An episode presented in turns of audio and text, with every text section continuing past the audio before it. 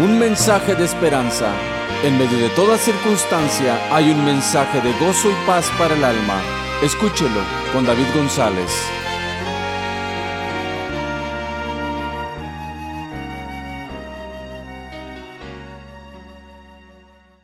Noche de paz. En lo alto de los Alpes austriacos, en la región llamada el Tirol, famosa por sus altas y bellas montañas cubiertas de nieve, se encuentra el pequeño pueblo de Oberndorf. Allí vivió José Mohr, un joven ministro austriaco, y su amigo Franz Gruber, un maestro y organista, quienes estaban destinados a dar al mundo el más bello cántico de Navidad.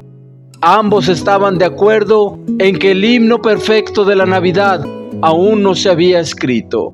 Estando Moore en la oficina de su iglesia la noche de la Navidad de 1818, dirigió su mirada hacia afuera y contempló por unos instantes la sublime belleza de las empinadas montañas cubiertas de nieve, y al meditar sobre el nacimiento de Jesús, brotó de su pensamiento un raudal de inspiración y vertió en palabras sobre el blanco papel las bellas estrofas del himno que todos hemos aprendido a amar y a gozar en la Navidad.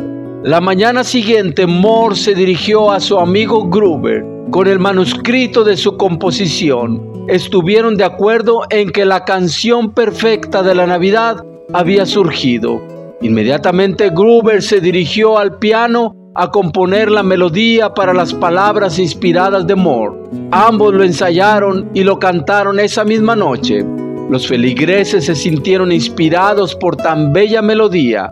De allí la composición pasó a manos de los famosos cantantes Strasser, quienes la aprendieron y la cantaron en la Catedral de Leipzig, Alemania, conocida como la canción del Tirol. 24 años después de haber sido compuesta y con ese nombre fue publicada en 1842. 36 años después, el coro de la Iglesia Imperial de Berlín la cantó ante el emperador Federico Guillermo IV. Tan inspirado y entusiasmado quedó con el cántico que ordenó su uso, en primer lugar, en todos los programas de Navidad. De allí fue pasando de nación en nación y su dulce e inspirada melodía aún conmueve los corazones en toda época navideña. Amigo, es Jesucristo, su persona, su ser, sus atributos, su belleza, que ha inspirado a un sinnúmero de cantautores, poetas, cineastas, escritores y predicadores. Jesucristo es y seguirá siendo la fuente de toda inspiración.